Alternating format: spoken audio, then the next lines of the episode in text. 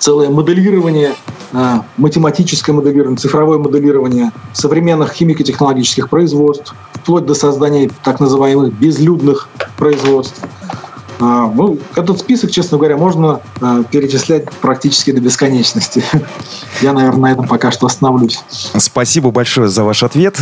Я напоминаю всем нефтеслушателям, которые только что присоединились к эфиру, то, что в рамках программы «Радиофестиваль факультетов УГНТУ». Э, мы сегодня беседуем с нашим специальным гостем, деканом технологического факультета Уфимского государственного нефтяного технического университета Вильдановым Фархадом Шамилевичем. И еще раз здравствуйте, Фархад Шамилевич. Поприветствуйте тех, кто присоединился. Да. Э, нас сейчас слушают не только в республике, но и, э, я смотрю, кроме Российской Федерации еще слушают и в Германии, про которую мы только что говорили, про Мерзебургский э, университет, Очень и на здорово. Украине. Да. Я уверен, то, что присоединяются наши слушатели из Казахстана, из Таджикистана, ну и всех э, республик бывшего Советского Союза, где люди говорят по-русски, понимают по-русски и, больше того, захотят у нас учиться в УГНТУ.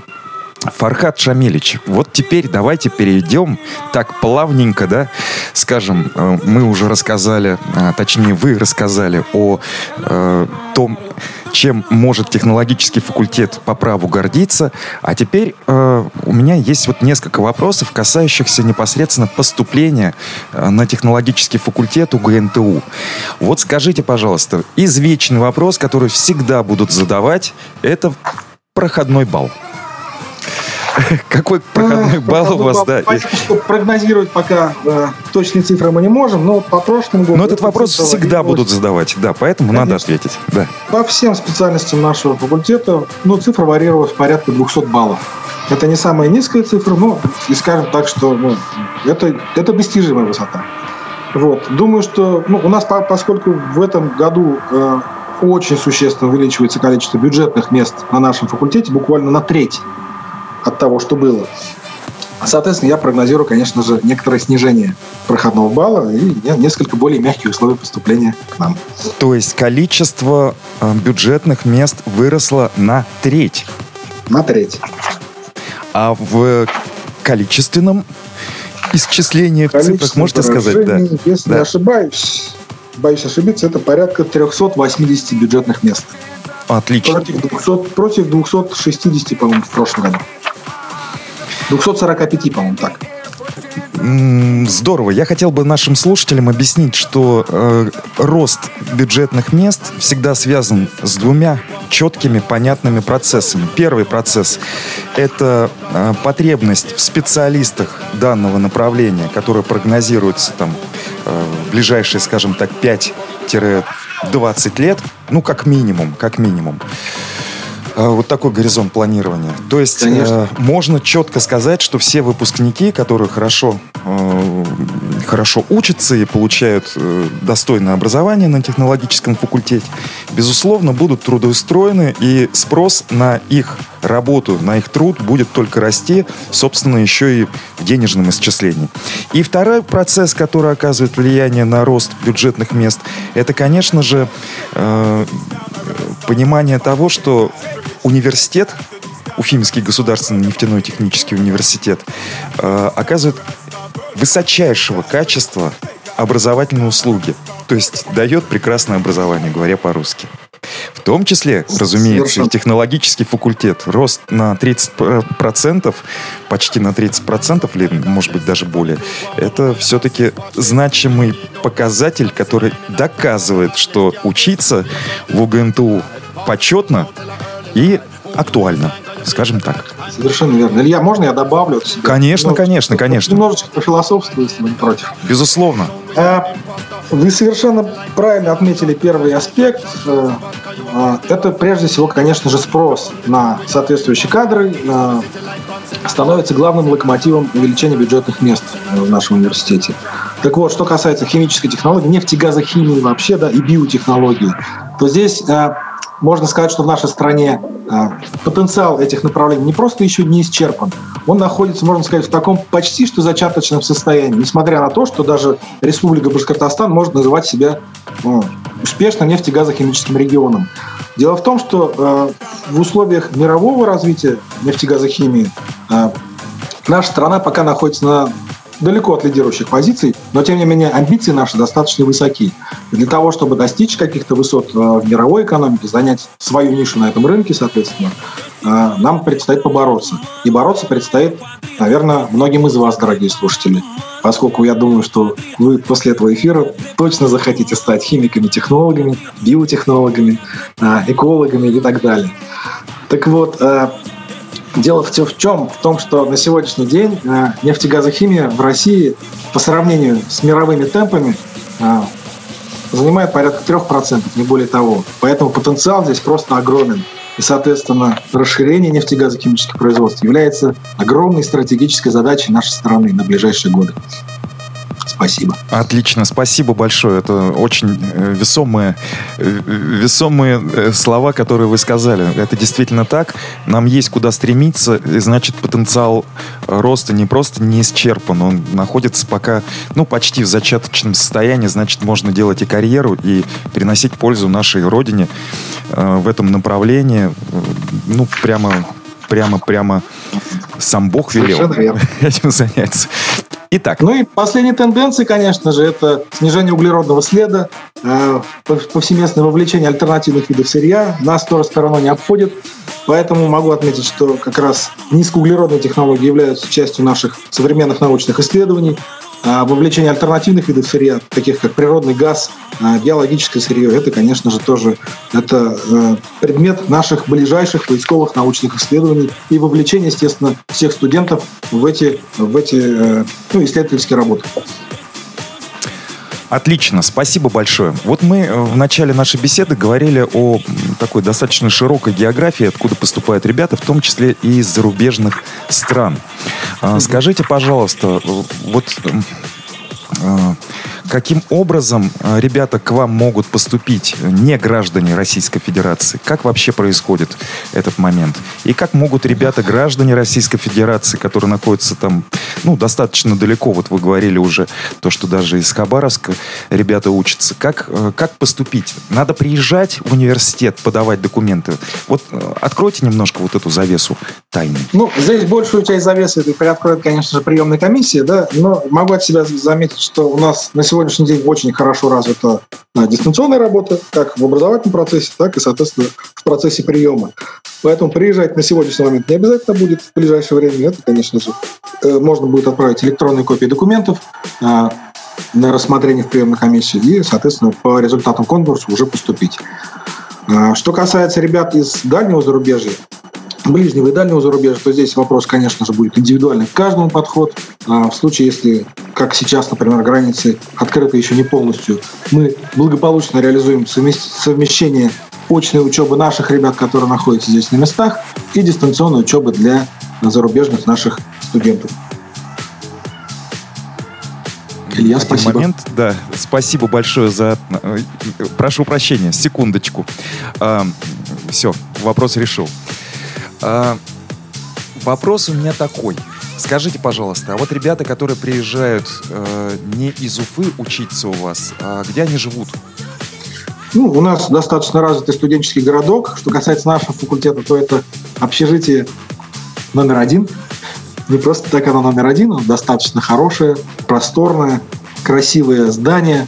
А, в нем, конечно же, наши ребята всегда стараются поддерживать чистоту и аккуратность. А что касается вовлечения в социальную сферу, да, ну, то есть ребятам, наверное, не всегда просто приехать и поселиться в общежитии и сразу, а, ну, то есть почувствовать себя как дома. А здесь наши ребята, у нас всегда есть студенческий совет общежития, всегда есть определенный э, актив студенческий э, на нашем факультете, который всегда готовы прийти на помощь, помочь ребятам не только э, с социальными условиями, но и, в общем-то, помочь даже потянуться в учебе иногда. У нас есть так, так называемая программа «Альтернативный репетитор», когда э, ребята со старших курсов подтягивают более молодых коллег. Это очень ценно. Это действительно ценно, поскольку ребятам есть э, на кого опереться, не только на э, не только на коллег, с которыми они проходят обучение э, непосредственно в стенах вуза, но и уже и в общежитии. А скажите, пожалуйста... Можно я еще замечу? Илья? Да, конечно. Что касается жизни в общежитии, то у нас принято, что ребята-иностранцы живут бок о бок вместе с нашими, ну, с гражданами России, скажем так этот момент помогает немножечко сдружиться, наверное. Многие потом через всю жизнь проносят эту самую интернациональную дружбу. И я думаю, что и вы, поступив к нам, тоже увидите этот момент, прочувствуете его и оставите в своих сердцах, соответственно, на всю свою оставшуюся жизнь.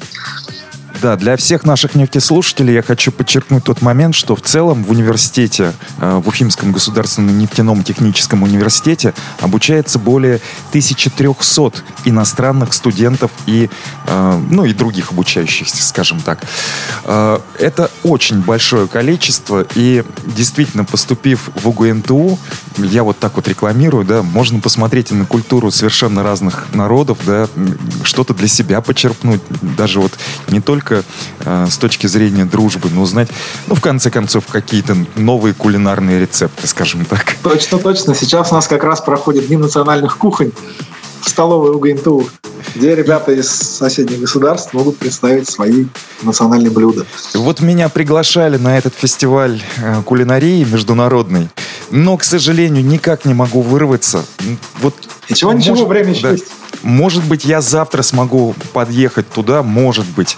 Э, или все-таки отправлю студентов, чтобы сделали небольшой радиоочерк о том, что происходит на местах проведения вот этого интересного события, кулинарных поединков.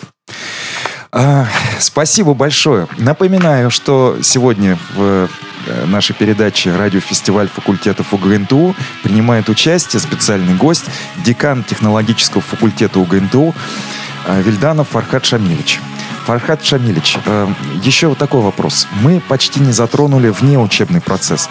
Хотя э, вот у меня по плану сегодняшней беседы он стоял буквально на третьем месте. Но уж так интересно у нас беседа пошла, что немножко планы меняются, однако мы об этом поговорим обязательно. И вопрос такой.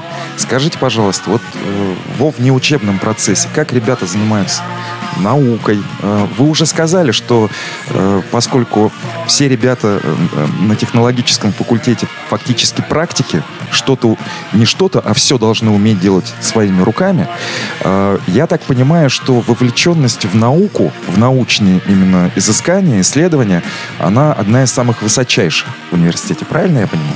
Совершенно верно. И вы говорили то, что магистранты пишут свои работы э, выпускные э, основываясь на тех задачах, которые ставят перед ним фактически производство. Ну, может быть, и не ставит напрямую, Абсолютно но... верно. Да. да. Вот скажите, пожалуйста, о э, науке. Расскажите, насколько вот ребятам э, э комфортно, удобно и полезно заниматься наукой в стенах вуза, кроме непосредственно обучения. Дело в том, что у нас помимо наших собственных лабораторных мощностей, которые расположены в нашем университете, да, это наши именные лаборатории, которые созданы совместно с нашими индустриальными партнерами. Ну, например, такая лаборатория, как э, лаборатория основных нефтехимических процессов, создана вместе с ПАО «Уфаоргсинтез». Э, она вмещает в себя, например, четыре уникальных пилотных установок, которых нет даже в России нигде, только у нас. И мы, в принципе, допускаем отчасти работу студентов на этих установках. Ну, отчасти, поскольку это высокотемпературные установки, которые работают под высоким давлением, не всегда это безопасно, но тем не менее студент всегда может понять, увидеть, э, смоделировать любой из этих процессов и ну, про, прочувствовать всю, всю его суть, соответственно. Да? Но помимо этих лабораторий у нас имеется еще широкая сеть базовых кафедр. Э, как на предприятиях, так и э, в научно-исследовательских проектных институтах. Так вот, уникальные а, приборы, которые там расположены, опять же, доступны для наших студентов по умолчанию. То есть, если вы выполняете научно-исследовательскую работу по заданию кафедры, а, либо вы ее а, по, по собственной инициативе, соответственно, продвинули и договорились с, с будущим руководителем, вас, соответственно, допускают к работе с этими уникальными приборами. Наверное, просто так с улицы к таким приборам не подобраться для, для вас, как для студентов нефтяного университета, ваш студенческий билет является, можно сказать, пропуском в этот мир э, инструментальной науки, скажем так. Так, я? интересно. Да, еще ну, такой я вопрос. больше замечу, что у нас, э, э, уходя от науки, да, немножечко дальше, у нас э, идет активное вовлечение наших студентов в так, так называемое всероссийское олимпиадное движение.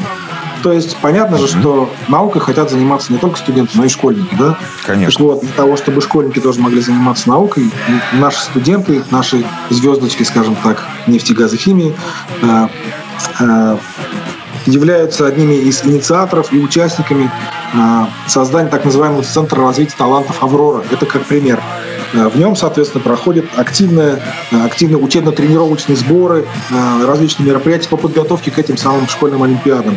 Кроме того, на базе нашего предуниверсария, это Республиканский инженерный лицей-интернат, открыта уникальнейшая, наверное, лаборатория, где, опять же, школьники, ребята которые обучаются в этом лицее, под руководством наших студентов выполняют уникальные научные исследования, соответственно, и благополучно транслируют свои полученные знания на, на соответственно, новые, на новые компетенции, которые получают уже, уже в стенах нашего университета, поступив сюда и обучаясь здесь. Достойно. Это достойно.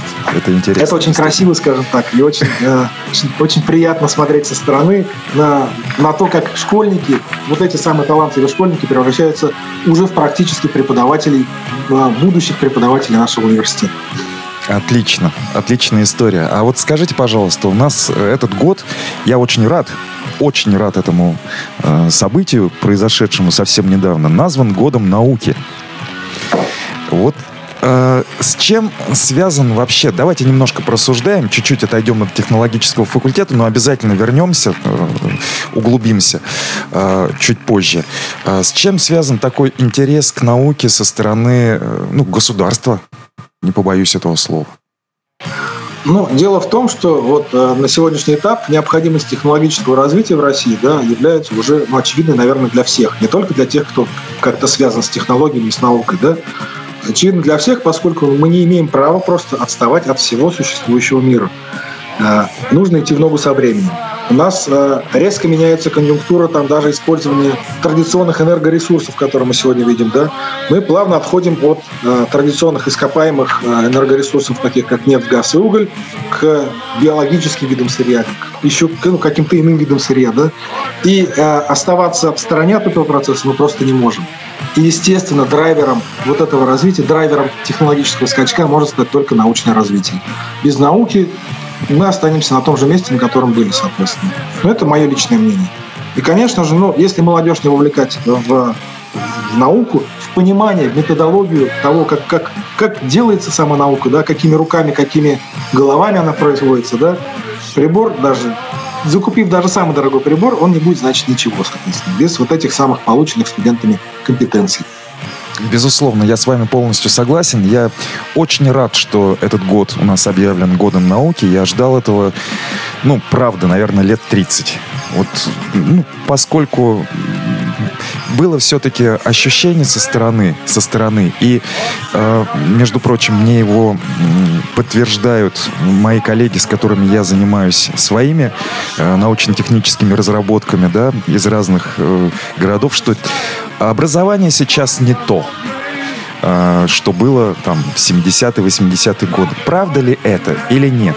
Вот как это происходит, как вы могли бы оценить это с точки зрения технологического факультета? Не то ли сейчас образование? Ухудшилось ну, ли оно, улучшилось Говорить, ли? что образование то, ну, конечно же, не то. В 70-е годы э, мы, наверное, не обращали так много внимания на э, энергоресурсосбережения, да, мы ну, да. несколько более спокойно относились к потерям сырья, к потерям продукции, да, побочной продукции, к потерям энергии, тепла, э, выбросам в окружающую среду, да. Сегодня Я более того э, скажу прямо на примере, на коротком таком маленьком примере. Вот для выплавки, для получения одной тонны стали э, энергозатрат, не энергозатраты, а материально-технические затраты на получения одной тонны стали составляли примерно 900 килограммов стали. То есть вот, ну, такое достаточно экстенсивное производство было в 70-е годы. Я думаю, что там не менее 10 тысяч тонн воды, помимо всего прочего, было истрачено. Скорее всего, это, да, потому что... Это да, очень трудно потом обратно вернуть. Опять да. же так, для кругозора, ребят, скажу, что на производство одного литра молока расходуется тысяча литров воды, чтобы вы понимали. Совершенно верно. И Потом, вот, э, я вас перебил, да, а об энерго... Об энерго... Мы остановились на энерго незатратных технологиях. Ну, так называемые низкоуглеродные технологии на сегодняшний да, да. Это не совсем правильно. Мы говорим не просто об углероде, а о выбросах СО, э, СО2, соответственно, которые всегда сопровождают выбросы энергии. Ну, то есть вот этот самый парниковый эффект и все остальное – изменения климата. Вот таким образом как раз человечество на сегодняшний день планирует бороться, соответственно, да, с вот этими высокими темпами э, изменения климата и, соответственно, э, вырабатываются различные э, юридические механизмы, да, вырабатываются так называемые углеродные квоты, углеродные налоги на, на производство, в том числе химической продукции химической продукции, топлив и так далее. Так вот, нужно отметить, что наша страна даже на сегодняшний день, с учетом развития нашей научной составляющей, которая берет начало еще в 60-х, 70-х годах, находится на достаточно выгодных позициях на самом деле.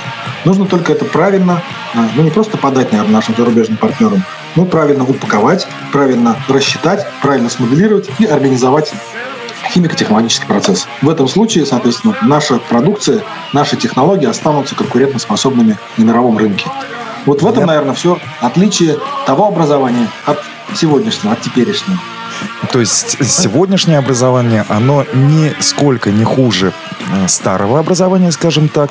Просто оно развивается в других, э, совершенно в другой среде, скажем так, и решает совершенно другие задачи. Поэтому, может быть, кому-то из э, моих возрастных знакомых это кажется как-то немножко ну, то есть э, сравнивают несравнимые вещи, можно так сказать. Совершенно верно, абсолютно с вами согласен. При этом научная школа развивается, и мы видим все-таки достижения э, нашего народного хозяйства в последние годы. Меня это очень сильно радует. Какие создаются новые заводы, новые технологии, новые материалы. И вот скажите, пожалуйста, а я продолжу задавать э, где-то даже каверзные, наверное, вопросы. Вот э, тоже бытует такое мнение, что нефть когда-нибудь кончится. Это еще в советское время нам говорили, что запасов нефти остается там лет на 40 или на 50, я уж не помню, 80-е годы, э, как считалось. Но так или иначе, что нефть – это конечный ресурс. Ожидается ли окончание нефти, скажем так? Скажем так, полное окончание нефти, вот это некоторая спекуляция, скажем так, да. Да, говорит, что нефть скоро закончится. А, есть такое понятие, как ресурсы, э, да. ископаемые ресурсы. Они бывают разведанными, бывают доказанными. Доказанные делятся на отдельной категории А1, Б1. Так вот, манипулируя этими понятиями, можно иногда сказать, что и вот запасы нефти заканчиваются. Да? Mm. Это не совсем так. Есть э, некоторый предел добычи нефти, да, то есть есть легко добываемые запасы нефти, есть трудно добываемые. Так вот, сегодня мы входим в эру труднодобываемых запасов нефти. Это означает, что чтобы добыть, например, одну, один баррель нефти, да, мы затратим гораздо больше энергии, чем, чем тратили на это там, лет 20 назад, соответственно. Да? Соответственно, нефть становится дороже. А дороже становится и наша жизнь, поскольку из нефти мы получаем все, что нас окружает вокруг, если вы это вот, не заметили. Вот, вот. Пластики, бы... одежда, топливо, масла, смазки, все что угодно. А, и, соответственно, а, поскольку мы, мы достаем на поверхность да, носитель энергии, которая скопилась миллионы лет э, все это время, да, оно, оно все это выбрасывается наружу, естественно, изменение климата неизбежно. А значит, что нужно э, этот процесс нужно взять э, в свои руки, соответственно, сделать его контролируемым. Только в этом случае мы и можем... управляемым. Да. Управляемым. Мало того, мы должны предусматривать новые технологии, биотехнологии, то есть э, технологии э, получения тех самых химических продуктов, которые мы сегодня привыкли получать из нефти, из других видов сырья, в частности из, био, из биологических. Мы должны научиться вовлекать э, техногенное сырье, то есть отходы производства, да, пластики научиться перерабатывать адекватно и э, цивилизованно, соответственно. У нас еще огромный, э, длинный путь, наверное, да, к совершенному пути использования энергоресурсов. Но тем не менее, сегодня эта эра уже началась. Эра вот этих энергоресурсов, сберегающих нефтегазохимических процессов. А, продолжу коверзить немножечко. А, есть еще одно мнение, с которым я не могу сам не согласиться, и которое, вот, может быть, я заблуждаюсь, может быть, вы меня поправите, и это будет невероятно здорово. Ну, скажем так, вот, э, вот все эти зеленые технологии, которые в Европе сейчас там, о которых говорят, да, и они там пытаются делать зеленую энергетику, э, репродуцируемую, то есть ветроустановки, э, солнечные установки. А, а, это, конечно же, приводит э, к улучшению экологии непосредственно там, где добываются такие виды не непрерывной, а прерывистой энергии. А, но это ведет, э, в свою очередь, к ухудшению экологической обстановки в тех странах, которые делают двигатели. Например, Китай. Абсолютно верно. Да. И пластики те же самые производят. Э, то есть мы видим э, вот эту спекуляцию, как, как мне это видится, да, со своей позиции. Мы видим некую спекуляцию экологией, когда грязные производства выносятся в другие страны, и вот там это как раз все становится совершенно неэкологичным. Когда у кого-то зеленая трава, свежий воздух, это значит, что в другом месте будет немножко грязнее. И есть такое ощущение, бытует такое мнение, а, то, что вот на производство, эм, допустим, вот этой, э, ну, скажем так, мегаватта чистой энергии, а, ну, прерывистой, да, вот как ветра, энергетика, скажем так, э, мы расходуем гораздо больше сырья и топливных ресурсов и сырья нефтехимического, нежели чем на получение одного мегаватта просто путем сжигания достаточного количества газа. Так ли это? В конечном итоге так все и получается, Илья. Вы совершенно правы, поэтому я и говорю о биотехнологиях. То есть технологиях, uh-huh. которые затрагивают микроорганизмы, да, то есть мы повтор... должны ну, стремиться, естественно, к ну, максимально стремиться к повторению природных процессов, да, так. а не пытаться их заменить ну, своими высокотехнологичными, там, условно, да, там, как вы говорите, там, создание ветровой энергии, солнечной. Это все круто, да, там, но чтобы создать солнечную батарею, сколько вы действительно испортите вокруг себя окружающей среды, да? Вот в том-то а, и дело, да. С, с энергией ветра, да, там, когда мы говорим о вибрациях, там, и воздействии на все, что находится вокруг этих ветряков, да, а, что касается зеленой энергии, да, на сегодняшний день, то я тут тоже склонен с вами согласиться. Ну, большей части это, наверное, все уже спекуляции на сегодняшний день. И к, к этому процессу, да, к процессу озеленения там, технологий, озеленения экономики, это правильный процесс, да, то есть мы движемся правильно, но к этому процессу на сегодняшний день присоединилось слишком много, э, скажем так, проходимцев, наверное, скажем вот, так. Вот, да? вот, вот, вот, да. а, не, а не специалистов от своей области безусловно. Поэтому э, мне видится, На сегодняшний что... день зеленый, ни одна зеленая технология, наверное, все же еще не выдерживает конкуренции с традиционными технологиями получения продуктов из нефти и газа. Так оно и есть на самом деле. Только за счет государственных субсидий или каких-то еще поддерживающих угу. механизмов. Самостоятельно пока эта, эта отрасль ну, не выдерживает никакой конкуренции и выжить не способна. Это доказывают и последние случаи в Японии, где они попали фактически в блокаут, отказавшись и от атомной энергетики, да, и да. нет у них своих запасов э, природного газа, нефти, ничего нет, но зато куча ветряков и э, солнечных батарей показали это зимой, а что же вообще в принципе-то происходит с этой прерывистой, так называемой зеленой э, энергией. Поэтому я хотел бы подчеркнуть, что у технологического факультета Уфимского государственного нефтяного технического университета круг задач невероятно широкий, и даже если кончится нефть, во что, ну, ну просто даже не, не надо об этом думать, всегда найдется чем заняться и как, э, как создавать э, э, для нас комфортную среду для жизни. Не только с точки зрения экологии, но и добычи и переработки. Задачи колоссальные стоят. Это здорово. Не хотелось бы говорить о том, что нефть кончится все же. Это такой немножечко Непрофессионально получается. Это непрофессионально, да, совершенно непрофессионально, что касается и газа. То есть мы вот. будем максимально совершенствовать э, процессы переработки нефти и газа, да, глубокой переработки, углублять ее все больше. И стараться э, максимально э, уплавнить, скажем так, этот процесс перехода от э, ископаемой энергии к возобновляемой, скажем так. Да? Когда-нибудь это, это светлое будущее настанет, мы в это верим.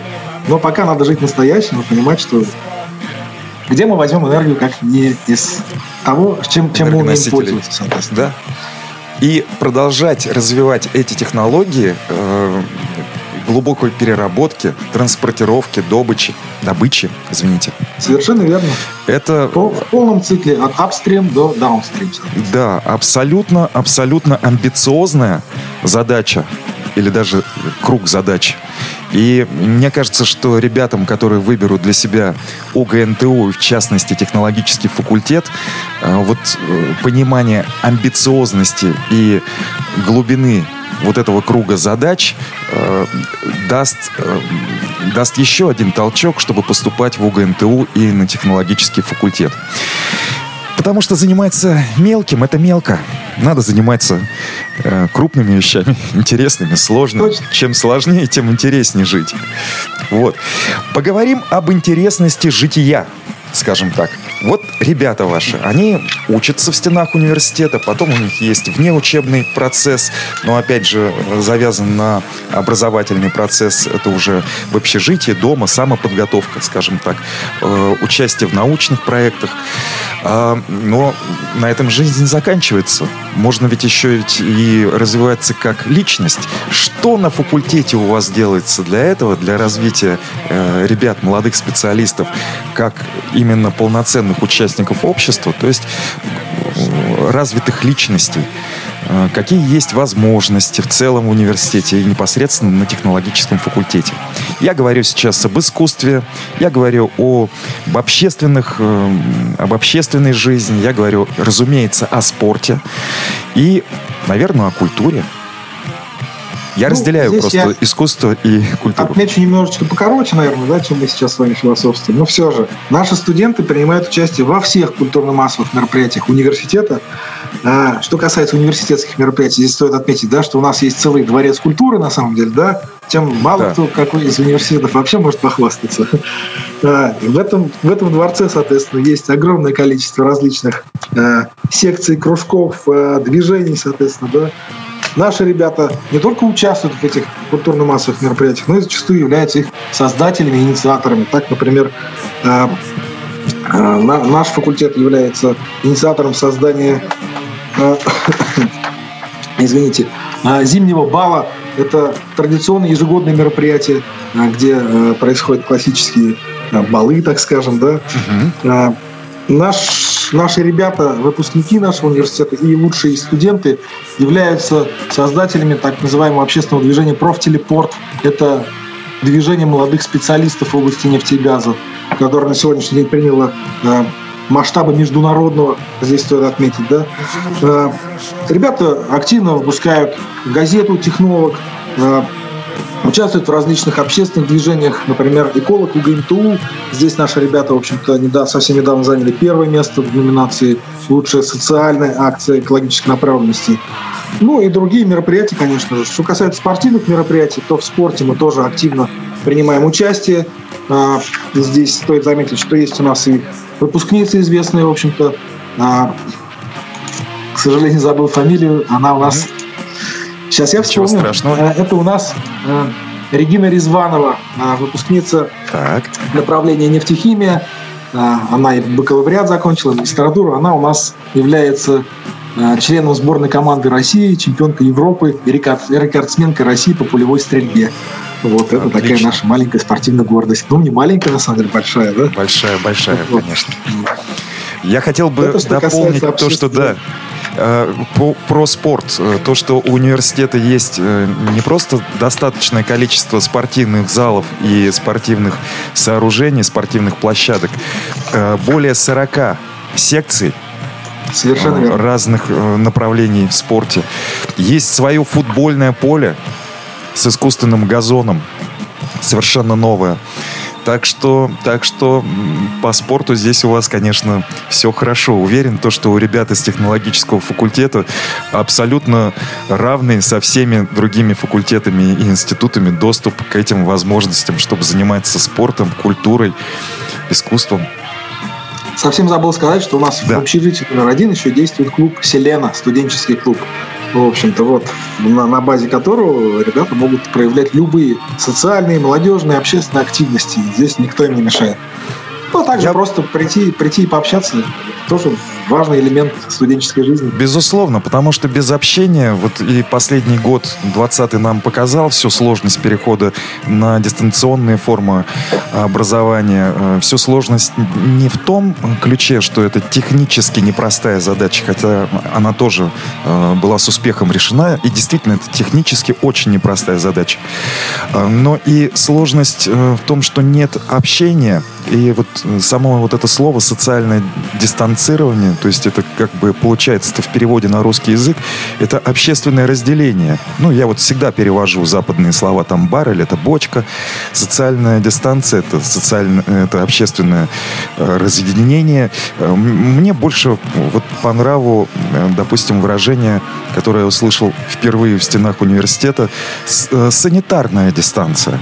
Вот оно, наверное, больше отображает. Ну так вот, в связи с событиями 2020 года, Э, всеми ограничениями, э, было видно, как студентам не хватает вот этого простого человеческого общения э, в рамках своих групп, да, с одно, одногруппниками, с преподавателями. Ну, это действительно невероятно сложно. Поэтому, если есть возможность просто пообщаться да, на самые разные темы в вашем студенческом клубе «Селена», это же очень здорово. Да, в сегодняшних условиях это, эта возможность стала бесценной, я бы так сказал. Да, и раньше говорили, что возможность общения это бесценная, не имеет никакой цены, а теперь мы уж это прочувствовали а, на своей это шкуре, скажем так. Вот, хотел бы задать вам вопрос еще о ребятах. Ну, то есть вот мы сегодня с вами незаметно в беседе провели уже час. Ух ты, правда. А, вот так вот. Когда вы спрашивали, сколько будет э, наше общение продолжаться, я говорил, что э, изначально планировалась э, передача радиофестиваль факультетов УГНТУ примерно на 30-40 минут, но уже практика показывает то, что всегда есть о чем поговорить, всегда есть Во что узнать нового. Но вы понимаете то, что, э, то, что жизнь состоит не только из гладких поверхностей, но и каких-то ухабов да. Эм, вот, гладко было на, на бумаге, да забыли про овраги, скажем так. Поэтому каверзные вопросы, они тоже необходимы, их надо, э, их надо обсуждать, э, надо смотреть на все под разными углами и не забывать то, что, э, то, что есть совершенно понятные, четкие, устоявшиеся с годами традиционные подходы, которые чаще всего оказываются более верными, нежели чем опутанные сетью манипуляций, там, жонглирования какими-нибудь статистическими данными. Действительно. Мода уходит, а классика остается, к сожалению. Да. Классика, или, это или не к, сожалению, к счастью, к счастью. К счастью. Для нас, по крайней мере, классика остается всегда в моде, скажем так. Вот, и э, вы понимаете, э, тем более бесценно общение с э, деканами факультетов УГНТУ для наших слушателей, для меня лично, э, что вообще совершенно безусловно, я в каждой беседе э, нахожу просто ну, невероятное количество интересующей меня информации, а после этого захожу э, в интернет и начинаю там просматривать, правильно ли я что-то понял, да, и расширяю свой кругозор, который мне в том числе в моем научно-техническом творчестве тоже пригождается. Поэтому я бы очень хотел с вами сделать еще один выход, а, затронуть, может быть, э, те вопросы, которые сегодня не успели затронуть, может быть, углубиться э, в обсуждение каких-то важных, достаточно важных тем. И, может быть, даже привлечь ваших студентов, потому что э, мы же говорим про тех, кто будет поступать и говорим для тех, кто выберет, Конечно. сделает правильный выбор. Но им тоже интересно, наверное, услышать из уст э, фактически... да, из уст фактических сверстников, э, которые только вчера еще были выпускниками школ и колледжей. Э, могли бы вы попросить ребят, может быть, из студ-клуба, может быть, из студ-совета, э, рассказать о современных технологиях, но не как уже кандидаты наук, да, и автор более 150 публикаций э, в отечественных и зарубежных изданиях. Ну, то есть я понимаю, что вам-то есть чего рассказать. Но как они видят свой процесс, образовательный процесс, как они в нем участвуют, э, какие научные задачи решают, что у них интересного, что, может быть, э, ну, какие проблемы их, может быть, интересуют. То есть я уверен, что ребятам с вашего факультета, таким практикам настоящим, будет о чем рассказать. Поможете ли мы, вы мне в этом вопросе? Илья, я думаю, наши ребята, наши студенты с радостью присоединятся к такой беседе. Обязательно организуем. Здорово. Можно было бы как раз поговорить и о биотехнологиях, и об экологии и о движении экологическом, которое Абсолютно. у вас есть на факультете, да.